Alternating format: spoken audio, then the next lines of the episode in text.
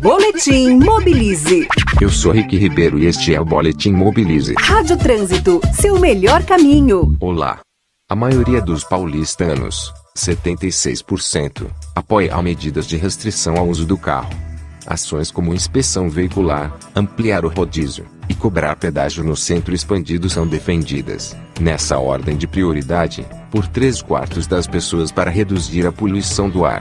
É o que revela uma pesquisa divulgada na semana passada pela Rede Nossa São Paulo. A poluição veicular é motivo de preocupação no mundo inteiro. No Reino Unido, prefeitos de várias cidades se uniram para pedir a proibição da venda de carros a diesel e gasolina a partir de 2030, e não 2040, como tinha sido anunciado pelo governo.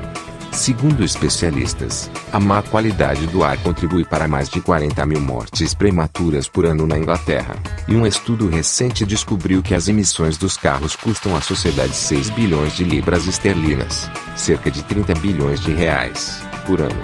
Tanto em São Paulo como na Grã-Bretanha, os problemas causados pela poluição deixam evidente a necessidade de diminuir a circulação de automóveis e investir em transporte público. Eu sou Rick Ribeiro e este é o Boletim Mobilize.